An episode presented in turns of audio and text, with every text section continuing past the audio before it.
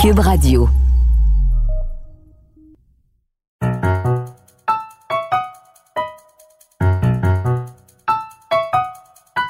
Ici Mathieu Bock-Côté et bienvenue aux Idées mènent le monde.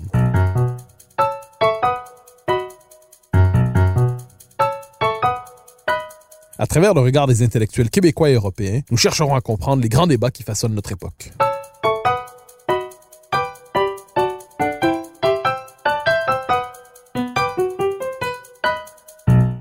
Au moment d'être voté par l'Assemblée nationale il y a quelques années, la loi consacrant le droit au suicide assisté était censée encadrer ce dernier de sérieuses balises.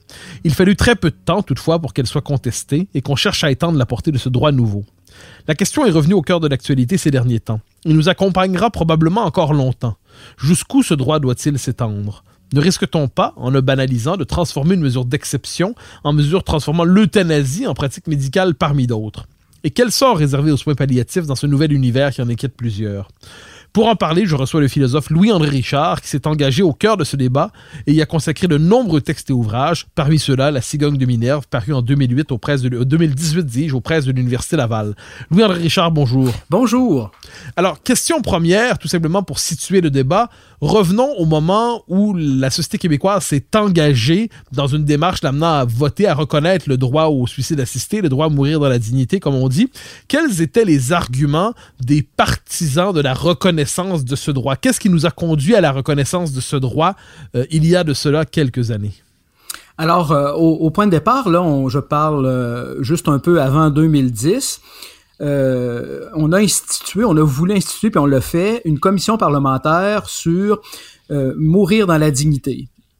alors, la dignité était l'argument principal au fondement de la démarche la problématique ou le problème qui suscitait la réflexion était à l'effet qu'il y avait des cas exceptionnels mais réels de personnes qui, euh, en fin de vie, affectaient des souffrances réfractaires aux différents traitements, que ce soit les traitements pharmacologiques ou même psychologiques. On arguait euh, euh, la question de la détresse psychologique. On disait il y a une, une infime fraction de la population pour qui les soins palliatifs ne sont pas efficaces et qui, euh, au nom de la dignité, au nom d'une certaine forme d'humanisme, euh, réclament euh, le droit qu'on leur administre une substance, une substance létale pour quitter ce monde, encore une fois, dans les conditions les plus dignes possibles.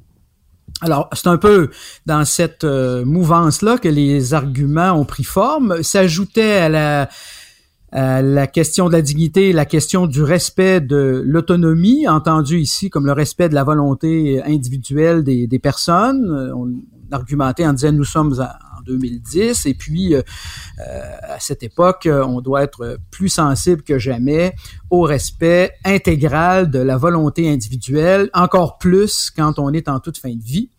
Alors cette articulation autour de la dignité et de l'autonomie servait de toile de fond argumentaire à la réclamation ultérieure d'une loi qui allait permettre euh, l'euthanasie sous le vocable de l'aide médicale à mourir. On a cette, euh, reconnaissance, cette construction d'un droit, mais très rapidement, lorsqu'on vote cette loi, en fait, au moment de voter cette loi, on nous dit, ce droit sera bien balisé. Ça va demeurer une mesure d'exception. Il ne risque pas de se généraliser. Quels étaient les cadres et les balises qui devaient justement euh, entourer ce droit, l'encadrer, le baliser, empêcher qu'il ne dérape en quelque sorte? Alors oui, euh, la loi 2, hein, qui est la loi qui euh, a instauré l'aide médicale à mourir au Québec. Alors ici, il faut euh, bien préciser les choses. Vous avez parlé en introduction du suicide assisté. ce n'est pas ce qui faisait l'objet de la demande et de ce que la loi a octroyé par la suite. Ça concerne au Québec particulièrement l'euthanasie. Je pense qu'avec la loi fédérale euh, qui, prend forme et qui cherche à s'élargir présentement. On y arrive au suicide assisté, mais au point de départ, c'était euh, l'euthanasie, c'est-à-dire euh, une mise à mort par un professionnel, en l'occurrence le médecin, qui va injecter une substance létale dans le corps d'un patient qui l'a demandé. Alors, dans ce cadre-là, évidemment, les balises qui ont été instituées, bon, visaient à être certain que le patient en question possédait tous ses esprits au moment de la demande, avec deux ou trois moyen de vérifier qu'il euh, y a une persistance dans la volonté, qu'à tout moment, jusqu'à la dernière seconde, le patient peut décider de faire marche arrière. Euh, il y avait euh, au moment où le patient demande ce, ce l'euthanasie, la mise en place d'un comité incluant le, médecin, infirmière, psychologue, travailleur social, en fait, un certain nombre de personnes qui devaient examiner la demande, s'assurer que tout était fait dans les les règles de l'art et puis, euh, euh, encore une fois, euh, assurer le suivi jusqu'au dernier moment. C'est une structure qui est quand même, somme toute, assez lourde et je pense que dans les faits, on n'a pas toujours réussi à, je dirais, respecter l'agenda, surtout quand les demandes se faisaient un peu dans le cadre, dans un cadre d'urgence. Alors, est-ce qu'on peut dire que ces mesures, pas ces cadres, ces balises étaient de véritables cadres et balises ou s'agissait-il, disons, de mesures de prudence temporaire pour faire accepter ce droit nouveau? C'est-à-dire, euh, non pas des ruses, il faut pas exagérer, mais des, euh, pour éviter que ce droit nouveau ne s'établisse de manière trop brutale, on l'a présenté sous le signe de l'exception tout en sachant qu'il risquait très rapidement de s'étendre à des catégories nouvelles de la population. Ouais, en, fait, effectivement, euh, il s'agit pas d'établir une, une, course euh, aux sorcières, une chasse aux sorcières, mais euh, c'était assez prévisible, en tout cas du moins de mon point de vue, parce que j'ai participé à la commission en question. C'était assez prévisible de voir que la pression pour que ça s'étende euh, allait se, se, manifester très rapidement. Euh, ça n'a pas été long, puis on le voit encore plus aujourd'hui. Ça fait quand même seulement 11 ans que tout est en place, et puis là, on en est euh, rendu à, faire la demande d'une accessibilité à l'aide médicale à mourir pour les gens qui ont des maladies euh, mentales, euh, psychologiques et, bon les maladies chroniques et puis peut-être éventuellement comme dans certains pays d'Europe du Nord des personnes bien portantes qui par crainte de voir leur qualité de vie diminuer euh, pourrait faire la demande d'aide médicale à mourir. Comme, comment pourrait dire donc pour mourir en bonne santé. Alors il euh, y, a, ici une dynamique, un mouvement assez irrépressible et pour répondre peut-être directement à votre question, je pense qu'il y a derrière ce phénomène de la législation sur la fin de vie, il y a une espèce de volonté diffuse là de répondre à une espèce de créneau idéologique euh, celui qui consiste à, honorer les droits individuels euh, au détriment, voire même du droit commun. Il y a comme une espèce de, de, de, mouvance, là, de dynamique euh, qui a fait en sorte que les étapes se sont brûlées à une vitesse exponentielle. on est passé rapidement de l'exception et de l'exceptionnel à je dirais pas la mort pour tous, là, ça serait, ce serait cynique, mais euh, une offre qui dépasse largement euh, les prudences qu'on avait tenté à établir au point de départ. Oui, parce que voilà, c'est-à-dire cette idée que le droit euh, de mourir dans la dignité, qu'on dit, était au début exceptionnel, il était reconnu mais limité. En l'espace d'une décennie, en quelque sorte, c'est comme si la logique de l'autonomie c'était à ce point déployé qu'aujourd'hui, l'argument qui consiste à dire ben, si je veux en finir, eh bien, j'ai le, droit d'en finir. Euh, qui d'autre que moi peut être juge de ma propre vie? Et bon, ça, à la rigueur, on pourrait dire c'est l'historique, l'antique, la philosophique question du suicide, mais c'est transformé aujourd'hui ce désir en droit et ce droit en droit à faire valoir à la manière d'un acte médical. Est-ce qu'il y a est-ce qu'on pourrait présenter ici ce mouvement, c'est-à-dire la, transformation du, du droit au suicide, appelons ça comme ça, qui hante l'histoire de la philosophie, en geste médical parmi d'autres qu'il faudrait reconnaître aujourd'hui? Oui, euh, tout à fait. Vous avez raison de, de, souligner la chose en ces termes.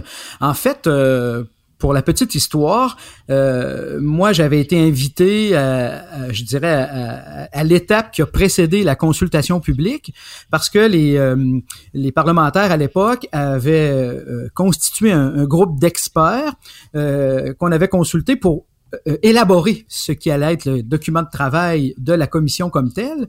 Et à cette occasion-là, les, les parlementaires avaient soumis comme hypothèse de travail une commission sur le droit de mourir dans la dignité. faut savoir que la réaction que ça a suscité dans l'ensemble des personnes qui étaient consultées, et je dirais peu importe les allégeances euh, euh idéologiques, euh, la réaction était unanime. Personne ne voyait la pertinence de parler d'un droit de mourir dans la dignité, parce que la mort, c'est pas un droit, c'est un fait. Et ce fait-là, on est appelé à composer avec. Alors, ça a été rayé des cartons, l'idée de produire un document sur le droit de mourir dans la dignité pour une réflexion sur mourir dans la dignité. On a supprimé le mot droit. Alors, je dirais que cette euh, sagesse euh, euh, pré-consultation, finalement, a été reléguée assez rapidement aux oubliettes à la faveur de la façon dont l'opinion publique ou la mentalité générale de notre époque tente de faire de la mort euh, non pas un élément euh, appartenant au continuum naturel de la vie, mais euh, en faire un droit dont on peut réclamer qu'on lui obéisse à ce droit quand, quand, bon nous semble. Et je pense que là, il y a quelque chose du point de vue de la réflexion philosophique qui est assez extraordinaire. On dirait que quand on aborde le problème sous cet angle-là, on, met plus d'importance à réfléchir à la mort et aux moyens de la contrôler que euh, un peu comme c'était la proposition de la philosophie antique, c'est-à-dire de réfléchir aux conditions de la bonne vie. Euh, c'est un peu ces questions qui sont occultées quand on ramène tout à une vision plutôt utilitariste des choses. Alors, quand euh, ce débat prend, je, je, je, nous ramène encore un peu aux origines avant d'évoluer jusqu'à aujourd'hui.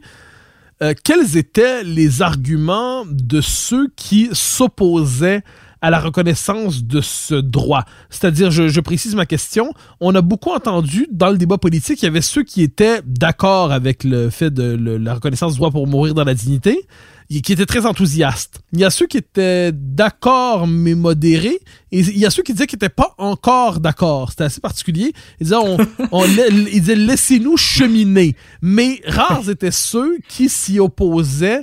Euh, formellement qui se... or il y en avait je devine donc quels étaient les arguments de ceux qui d'une manière ou de l'autre exprimaient un malaise et même une opposition à ce droit? Écoutez euh, je, vais répondre à votre question par euh, un fait qui a été trop facilement occulté.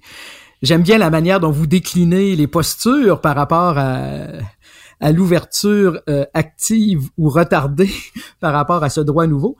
Mais euh, dans les faits, il faut savoir là, euh, et puis à l'époque, la ministre se gardait bien de le crier sur les toits.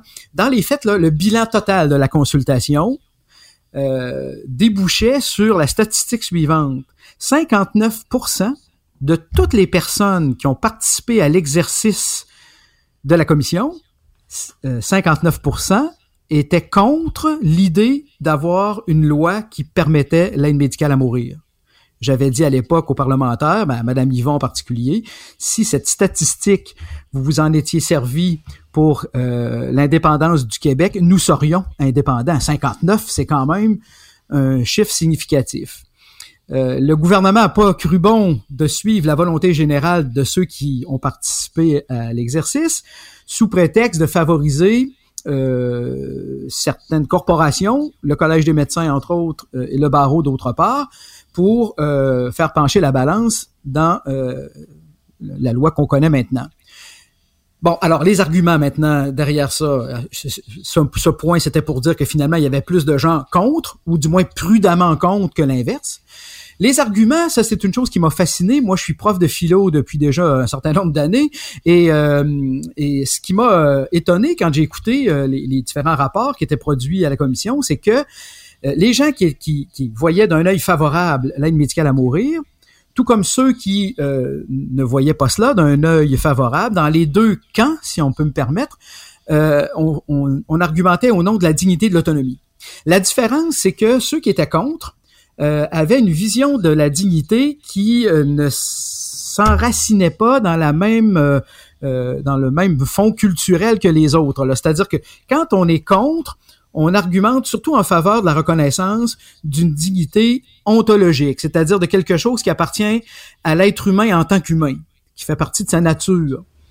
Et c'est ce qui confère à la personne une valeur pour ce qu'elle est en elle-même, qu'elle soit en bonne santé, handicapée, enfant, adulte, peu importe, peu importe l'état, euh, la valeur reste constante. Tandis que dans le camp des personnes qui sont plutôt ouvertes, on a tendance, je ne dis pas qu'on va nier cet aspect des choses, l'aspect ontologique, mais on a tendance à, le considérer comme euh, un aspect mineur à la faveur de la dignité conçue comme une espèce de qualité morale, somme toute assez subjective, mais qui, euh, dans l'imaginaire euh, social, correspond à l'état d'un euh, d'une personne aux alentours de 30 ans en pleine possession de ses moyens physiques et mentaux et, voilà. Donc à partir du moment où il y a altération de cette fiction, on, se sent euh, autorisé de dire ben ça peut être une raison suffisante pour décider de quitter ce monde et demander de l'aide pour le faire. Même chose pour le traitement de l'argumentaire euh, de l'autonomie, du respect de l'autonomie. Dans le camp de ceux qui sont plutôt favorables à l'aide médicale à mourir, il s'agit d'une reconnaissance euh, d'une autonomie euh, radicale de la part du citoyen qui fait sa demande. On doit respecter sa volonté en tout sur le simple fait qu'il est maître et possesseur de son existence. Tandis que dans les argumentaires développés pour ceux qui exprimaient des réticences, ben, on a cette idée que aucune autonomie politiquement parlant ne saurait se comprendre de manière absolue euh, comme un droit individuel. Il y a toujours la soumission, euh, l'obéissance au sens noble du terme, de mon autonomie à l'égard de quelque chose d'autre, à l'égard par exemple de la loi civile, même pour ce qui est de la reconnaissance euh, je dirais, du code de la route, mais aussi à l'égard euh, euh, du bien commun, qui est une notion que l'on entend, dont on perd souvent le sens, mais qui reste absolument déterminante et importante pour assurer un cadre qui assure une vie civile digne de ce nom. Alors, vous nous expliquez que la notion de dignité n'est pas la même dans les deux cas, disons ça comme ça. Il y a ceux pour qui l'existence en elle-même, quelles que soient ses modalités concrètes, il y a une dignité dans l'existence, il y a ceux pour qui finalement, la dignité de l'existence, c'est celle de, c'est l'autonomie d'un jeune homme ou d'une jeune femme en pleine possession de ses moyens, et tout le reste est dégradation jusqu'au moment où on voudrait rompre avec cela. Euh, donc, je vois les deux conceptions qui sont campées. En dernière instance, néanmoins, que répondaient les adversaires de ce projet, de ce, qui est devenu un droit? Que répondaient-ils à ceux qui disaient, eh ben, si je veux en finir avec avec l'existence pour les raisons qui m'appartiennent, euh, de quel droit pouvez-vous vous opposer à l'expression de ce que je, le, je vois comme mon droit, qui est peut-être un désir, mais je vous dis, c'est mon droit, je veux en finir. De quel droit pouvez-vous vous y opposer? En fait, très concrètement, euh, la réponse à cette question-là, elle était abordée euh, par euh, l'expertise des agents du soin palliatif quand je donnais l'exemple tout à l'heure de, des statistiques, hein, que je disais qu'il y avait 59 des, des personnes qui participaient à la commission qui étaient contre, euh, à l'intérieur de ça, il fallait ventiler pour s'apercevoir que la population en général, quand on la sondait, et comme c'est le cas encore aujourd'hui, est très favorable. Très favorable, pourquoi? Ben parce que je pense que derrière la statistique, il y a l'expression de la crainte que nous avons tous, et moi le premier, de, de souffrir et que personne n'envisage sa fin de vie en souffrant euh, jusqu'au terme. C'est pas vraiment quelque chose de plaisant. Donc, on exprime ça très clairement quand euh, on peut euh, dire qu'on on se sent à l'aise avec l'idée que quelqu'un peut nous soustraire à cette souffrance en fin de vie. donc, une forte proportion de la population en général en faveur d'un projet de loi. Ensuite, parmi le reste, il y avait, parmi les, opposants qui, exprimaient leur, euh, euh, opposition, 95% de ceux qui étaient radicalement opposés à l'époque, j'entends bien à l'époque, c'était les agents du soin palliatif. Et eux, dans le fond, ils répondaient à votre question en disant, écoutez, on n'a pas besoin de faire une loi parce que 99,999% des accompagnements qu'on réalise en institution palliative ne mènent jamais à des demandes persistantes d'euthanasie.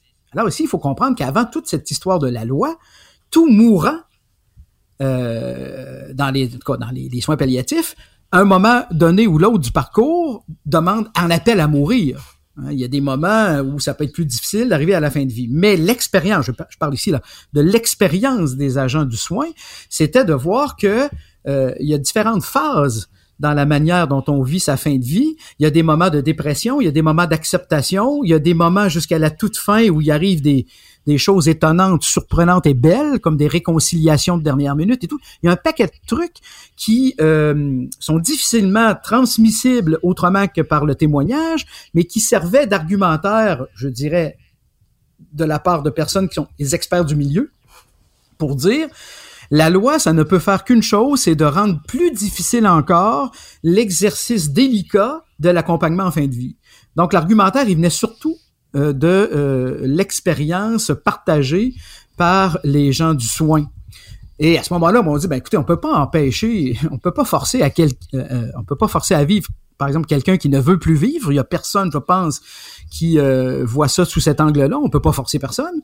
Mais l'idée, c'est que la loi qui normalement balise et encadre sert un peu de garde-fou à limiter, je dirais, l'exercice de nos droits. Et ce garde-fou permettait d'assurer une, espèce de latitude dans euh, l'alliance thérapeutique entre euh, l'accompagnant et celui qui meurt. C'est quand même étonnant hein, de voir que 50 ans de soins palliatifs ont produit une culture à l'intérieur de laquelle la revendication de l'euthanasie ne faisait jamais problème ou posait question. Ça devient problématique quand à l'inverse, c'est la société civile qui rentre dans la chambre du mourant et qui là, je dirais, transforme complètement le paradigme en disant maintenant, ben, j'ai un droit, s'il vous plaît, si je le réclame, euh, vous devez me l'accorder. c'est ça qui vient perturber, je dirais, l'ambiance à l'intérieur de l'institution de soins palliatifs. Je sais pas si j'ai bien répondu à votre question. Oui, oui, très bien. De très, très bien. On arrive d'ailleurs bientôt à la question des soins palliatifs directement. Mais j'aimerais vous poser une question qui me hante en vous écoutant. Euh, est-ce qu'on peut dire que depuis toujours, en quelque sorte, euh, le suicide assisté, l'euthanasie, appelez ça comme vous voulez, c'est-à-dire un médecin qui euh, met fin au jour d'un patient qui est dans des, une extrême souffrance, qui est dans une situation de on s'entend de, il est dans ses derniers jours et on abrège ses souffrances, appelons ça comme ça. Euh, est-ce que ça n'a pas toujours existé dans l'institution médicale, mais ce qu'on pourrait appeler dans la zone grise? C'est-à-dire, c'était une mesure d'exception inavouée et tolérée qu'on ne transformait pas pour autant en droit. Est-ce qu'on peut dire que nos sociétés avaient intégré euh, l'euthanasie ou avait intégré le suicide assisté de cette manière, à la manière d'une pratique inavouable mais, euh, existante, pour peu qu'on ne l'officialise pas, comme si on refusait de, de la placer à la lumière du jour? Ouais, je pense que vous posez euh, très bien le problème en termes philosophiques. là. Est-ce qu'il y a des exceptions qui confirment la règle? Bien sûr. Euh, et vous parlez d'une zone grise, bien sûr aussi. Alors écoutez, je pense qu'ici, là, pour être, pour que l'auditoire comprenne bien l'enjeu, je pense qu'il faut voir cette situation de, de cas, et je pèse mes mots, là, de cas rarissimes d'aide médicale à mourir avant la loi, je pense qu'il faut situer ça exactement dans la même dans le même lieu de comparaison avec euh, le droit de tuer qu'on accorde à des militaires qui en situation de guerre peuvent porter évidemment vont porter atteinte à la vie d'autrui. On pense à l'ennemi, mais dans certaines circonstances, pourrait porter atteinte, pourrait tuer des camarades euh, de, euh, des camarades de, compagnons d'armée qui, euh, en situation de mort imminente, alors que l'ennemi fonce sur nous, il peut y avoir des circonstances où le camarade demande à, son compagnon, écoute, peux-tu m'achever puisque je ne veux pas finir atrocement abattu par l'ennemi qui va être là dans, dans 20 minutes. Alors, ces cas de figure, c'est arrivé très rarement, mais c'est déjà arrivé, et la loi martiale prévoit que si une telle chose se produit, il y aura procès militaire, et puis on va excuser, bien entendu, le compagnon d'armes qui, on peut dire, on peut parler ici de, meurtre par compassion, là, euh, a, tué son, son compagnon d'armes. Alors, par similarité, est-ce qu'il est arrivé, est-ce qu'il peut arriver des situations semblables dans des cas de fin de vie dans les hôpitaux?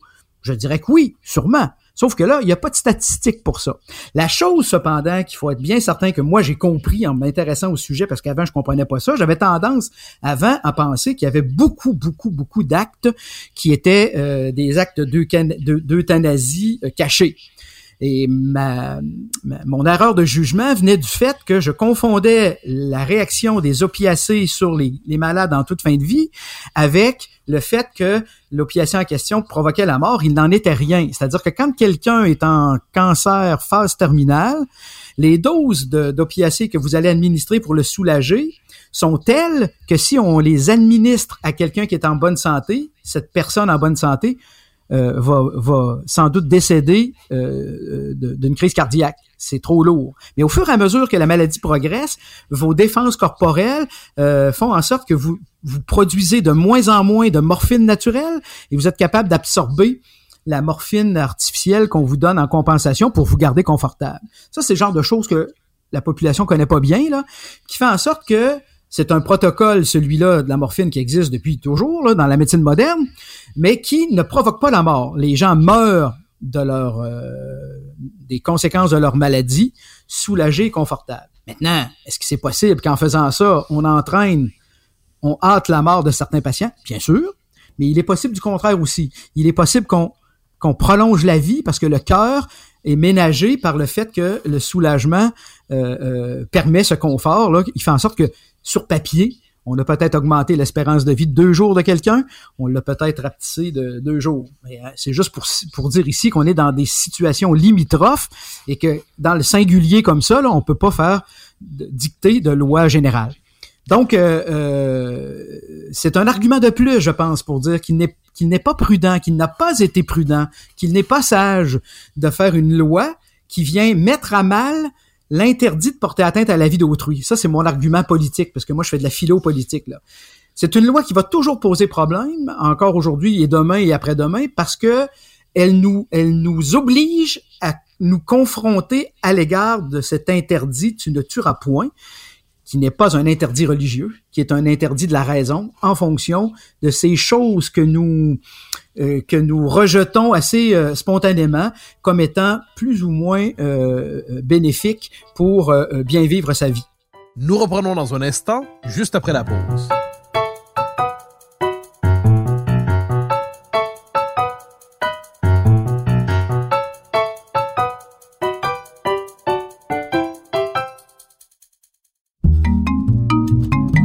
Chers auditeurs des Idées le monde, j'aimerais vous recommander un autre balado.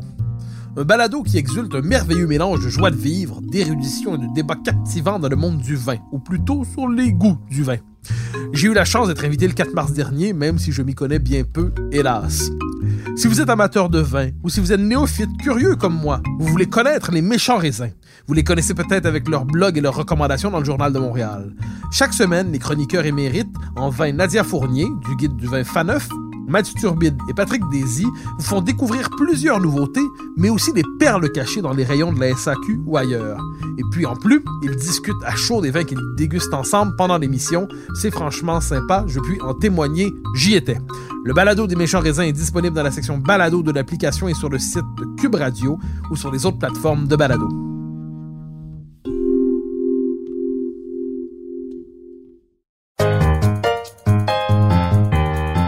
Alors, on se rapproche de la question des soins palliatifs qui sera notre dernier bloc, mais je, vous, abordez la question politique et elle doit être abordée. Est-ce que nous sommes devant une loi qui a répondu à un besoin de l'opinion ou est-ce que nous sommes devant, ou au-delà de l'opinion, on a besoin de la société, ou est-ce que nous sommes devant une loi qui a devancé la société et qui a libéré, appelons ça comme ça, certaines revendications, certains désirs qui ont été convertis en droit? Je sais pas si je suis clair dans ma question, mais en gros, est-ce que la loi a créé, a forcé le jeu pour créer un nouvel état des mentalités, euh, pour amener et là, à partir de là, tous les droits, toutes les demandes de droit au suicide assisté pour les catégories que vous avez évoquées tantôt, euh, euh, la maladie mentale, la dépression et ainsi de suite, qu'on les les voit émerger aujourd'hui? Ou est-ce que c'est une loi qui finalement est en retard sur la société, qui est arrivée alors que l'état de l'opinion publique était déjà beaucoup plus avancé, avait déjà reconnu l'existence de ce droit et n'attendait de, des autorités qu'ils le reconnaissent à son tour? Alors ça, c'est une, une, question difficile parce que c'est un peu la poule et l'œuf. J'aurais tendance à dire que euh, l'entendement général euh, à notre époque favorise, appelle euh, à faire des lois de ce type.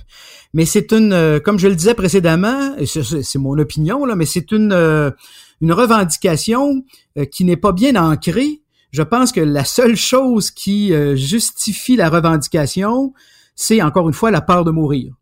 Ça, ça m'apparaît être le déterminant le plus objectif.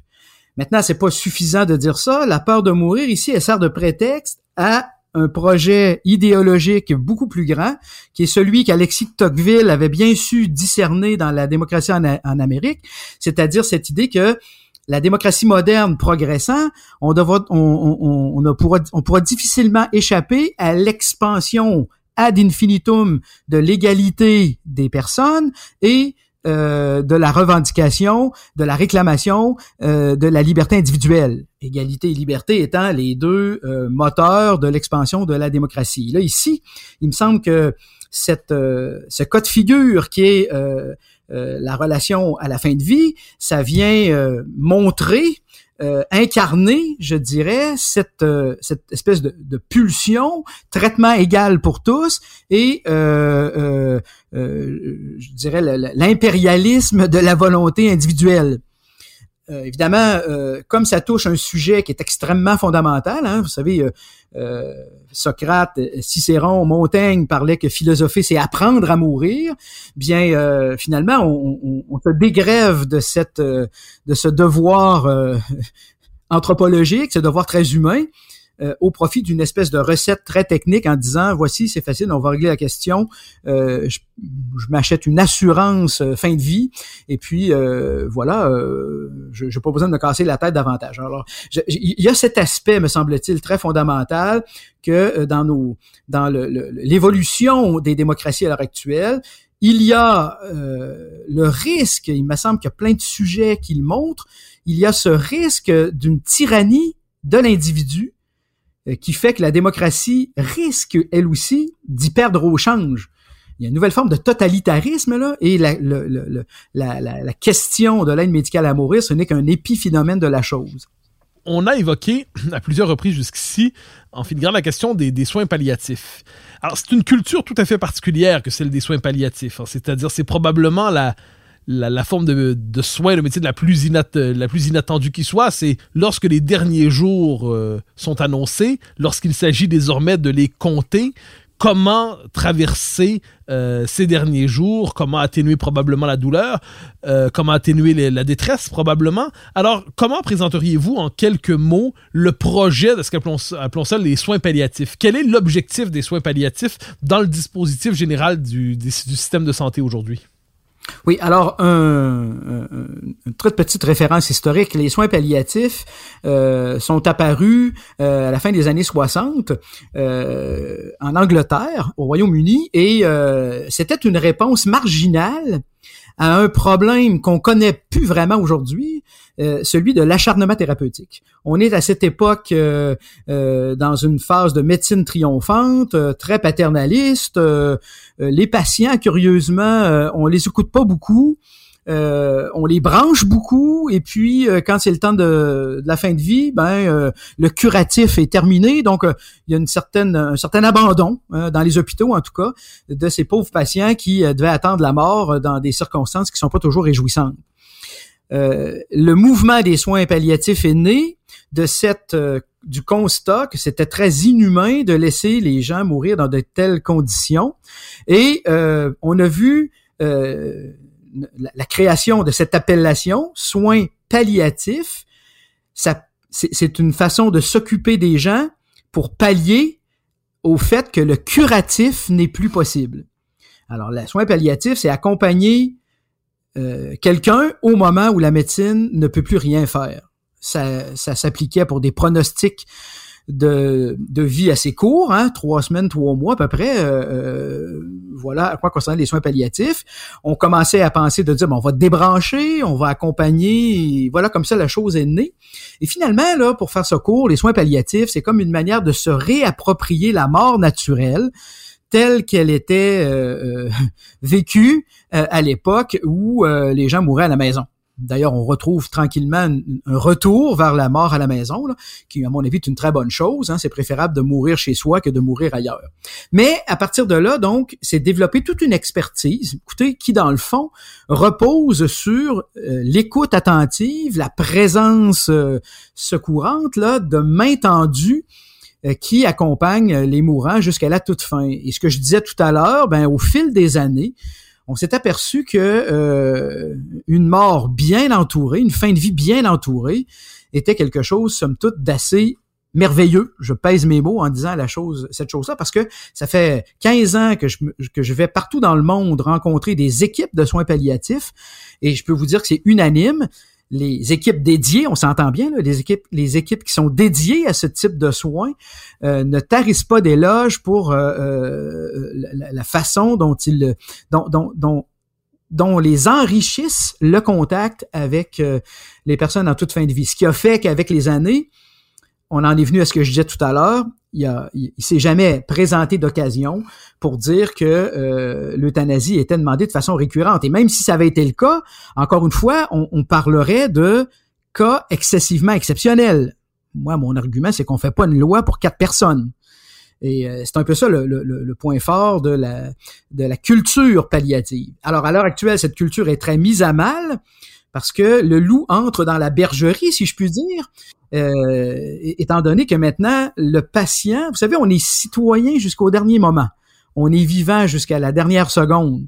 Et on est aussi citoyen jusqu'au dernier moment. Or, euh, je pense qu'il y a des devoirs que tout mourant doit honorer euh, parce qu'il reste encore citoyen. Alors, euh, euh, il faut réfléchir à ce qu'on demande, ce qu'on veut, et puis trouver le meilleur endroit, puis le meilleur aménagement pour finir ses jours. Mais en tout cas, c'est un des problèmes qui est, survenu avec le, le, fait de la loi. Une dernière chose, si vous me permettez rapidement, j'ai connu une médecin de la région de Québec qui a fait près de 45 ans en soins palliatifs.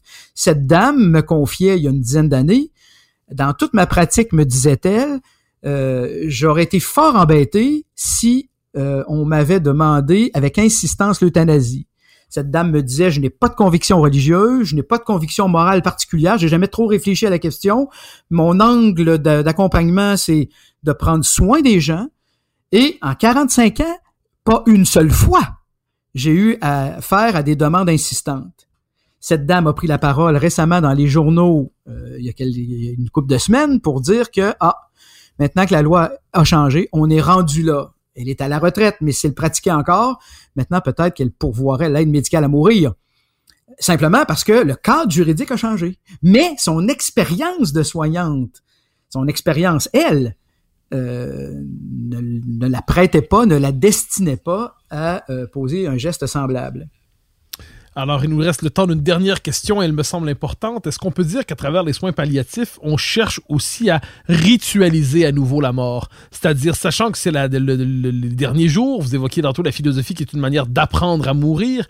Est-ce que la, part rituelle, la déritualisation de la mort nous a frappé ces dernières décennies? Est-ce qu'on peut dire qu'à travers les soins palliatifs, on réapprend à mourir, aussi tragique que ce soit, en ritualisant de nouveau ce dernier adieu?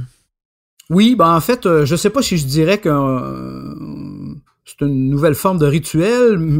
J'ai tendance à, voir ça de manière beaucoup plus simple, c'est-à-dire que euh, ce que nous permet de vivre l'accompagnement palliatif, c'est les vertus de la mort accompagnée. je pense que ce que ce que de pire dans la vie, c'est mourir seul. Ou oui, c'est ça, mourir seul. Il y a deux manières de mourir seul on peut mourir seul physiquement parce qu'il n'y a personne dans notre entourage pour nous accompagner. Et ça, ça m'apparaît la chose la plus inhumaine qui soit. On peut mourir seul aussi par entêtement. Et ça, c'est des cas, ça, c'est des cas réfractaires, entre guillemets, dans le milieu des soins palliatifs. Des gens qui sont, qui sont tellement orgueilleux qui, euh, qui refusent euh, les mains tendues, pas tant celles des soins palliatifs, mais celles des fils, des filles, des frères, des parents, euh, les moments les plus dramatiques euh, dans le passage de dans, la fin de vie sont souvent ces moments-là où le mourant s'obstine à ne pas euh, vouloir accepter ce rendez-vous avec cette fille pour laquelle ils, ils, ont été en chicane pendant des années. la fille veut aller vers son père parce que parce qu'il sait que son papa s'en va. Et le père dit non pour les accompagnants, ça, c'est les pires situations qui soient. Ceci simplement pour mettre en, perspective le fait que euh, euh, une fin de vie digne, vraiment digne, est une fin de vie qui, de toute façon, doit être accompagnée par la famille d'abord, puis par les soignants d'autre part. Puis s'il n'y a pas de famille, ben les soignants vont jouer ce rôle d'accompagnant palliatif, puis ils le font très bien. Alors, c'est, on pourrait dire, pour répondre euh, plus précisément à votre question, que c'est une, part importante du rituel très humain euh, qui euh, prévaut au moment de, la maladie grave et puis au moment de, de s'approcher du trépas. Et ça, oui, la culture palliative a été un, a été et est un, moyen fantastique d'aider les gens à bien mourir. En fait, c'est un remède à l'individualisme euh, croissant dans nos sociétés dépersonnalisées. Ça, c'est un autre facteur ou un autre euh, euh, pan de l'idéologie dont je parlais tout à l'heure.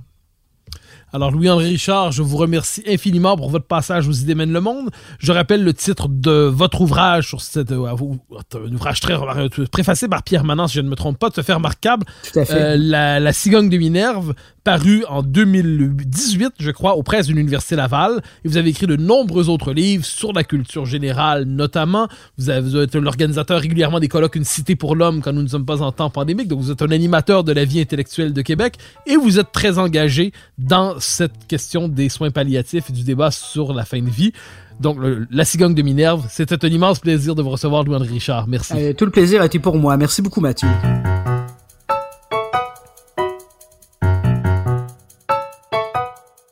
Chers auditeurs des idées mènent le monde, vous pouvez faire connaître le balado sur vos réseaux sociaux en partageant les épisodes que vous aimez. Cela nous donne à chaque fois un fier coup de main pour faire circuler les idées. Aussi, si vous écoutez sur une autre plateforme que Cube Radio, laissez-nous un commentaire. C'est encore une fois un geste qui nous permettra de faire connaître la série à un plus grand nombre. Merci à vous d'être à l'écoute.